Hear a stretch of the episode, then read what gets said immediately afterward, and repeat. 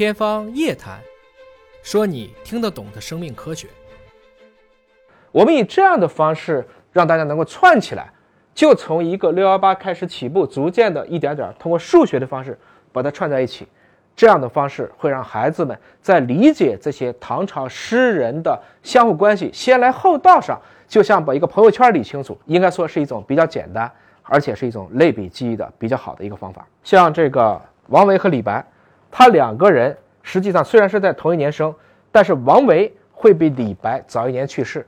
王维是从七零幺活到了七六幺，而李白是从七零幺到七六二，是这么一个范围。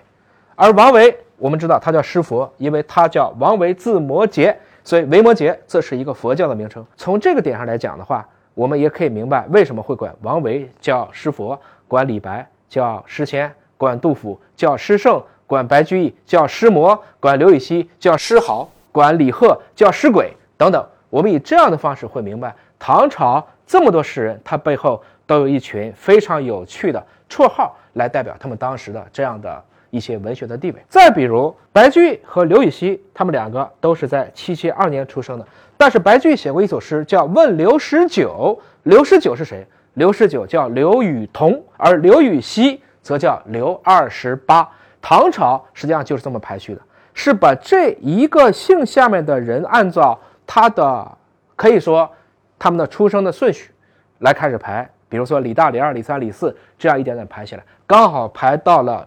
刘禹锡是刘二十八，而他的堂兄就是刘十九，白居易就有了“绿蚁新醅酒，红泥小火炉”的这首传世的《问刘十九》，等等。再比如说，其实杜甫一直都喜欢李白，写了十几首诗去夸扬李白，包括《饮中八仙歌》啊，“李白一斗诗百篇，长安世上酒家眠”。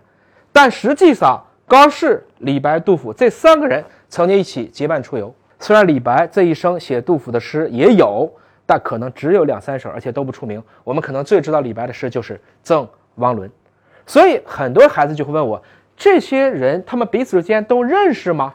其实，在同一个时代，大概率他们应该是认识，但不等于说认识他们就是朋友。这就是诗人之间的一个对应的关系。那么，我们根据这个诗人的关系。我们就可以把唐朝的历史用这个列表做一个分类。其实每一个朝代都会经过一个初期、盛期、中期和晚期。唐朝今天史学家一般比较公认的观点，应该是分成了四个时期。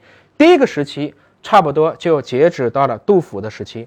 我们从六幺八到七幺二，这个我们认为这是我们的初唐。而我们所指的盛唐，一般指的是开元盛世，是指从七百一十二年到。七百六十二年，这是一个叫盛唐的一个时期。那盛唐之后就是中唐，差不多就要从七六二一直到八百二十七年，这是我们所谓的中唐。那从八百二十七一直到它是六幺八到九零七这段就是晚唐。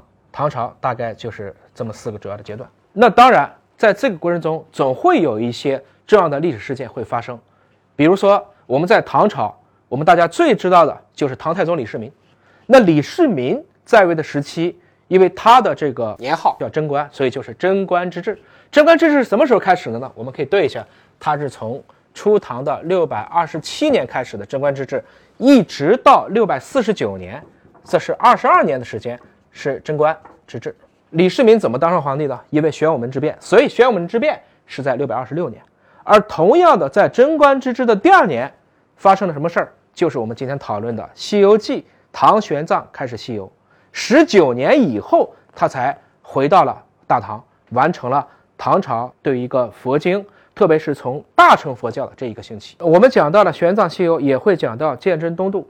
鉴真东渡前后努力了六次，最后成功的时间是七百五十三年。我们知道，七百五十三年之后的两年，就发生了唐朝由盛转衰的关键性的事件，即安史之乱。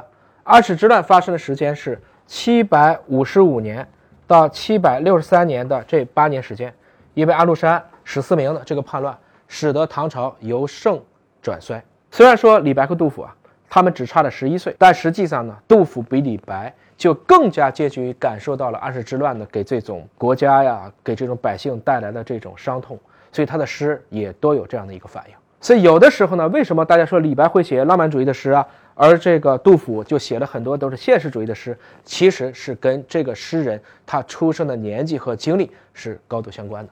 如果说完了这一段呢，我们也想把唐朝的历史放到全世界的范围去看，那么我们会知道，其实唐朝在当时，比如说六幺八到九零七这个年代，欧洲还是在黑暗的中世纪，那应该来讲，唐朝的确是全世界最强大的一个国家。当时的国都长安也是全世界的中心，有非常多的其他的国家都在长安去进行学习。还能讲几个关键的点，比如说阿拉伯世界也是随着这个时候开始逐渐的兴起的。六幺九年附近，准确的说是六百二十二年，穆罕默德于六百二十二年迁往离麦加三百二十公里远的麦地那，所以这一年也被定为是回历的元年。而在六百六十八年。也就是在贺知章出生后的大概九年，我们所谓的薛李东征，这是大家知道的一个事情。实际上就是新罗联合唐朝灭掉了高句丽，统一了今天朝鲜半岛大同江以南的地区。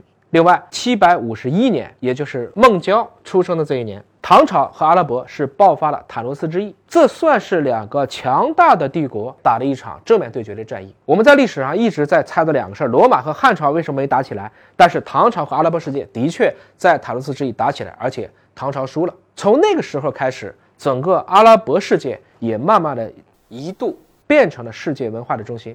包括他医学的进步，他翻译了很多来自于古希腊、古罗马的一个著作。欧洲后来的文艺复兴，实际上有大量的著作是从阿拉伯世界再西传到欧洲，通过古登堡发明的印刷机进行这样的传播和普及，也为后来的文艺复兴、科学革命带来了一个全新的世界。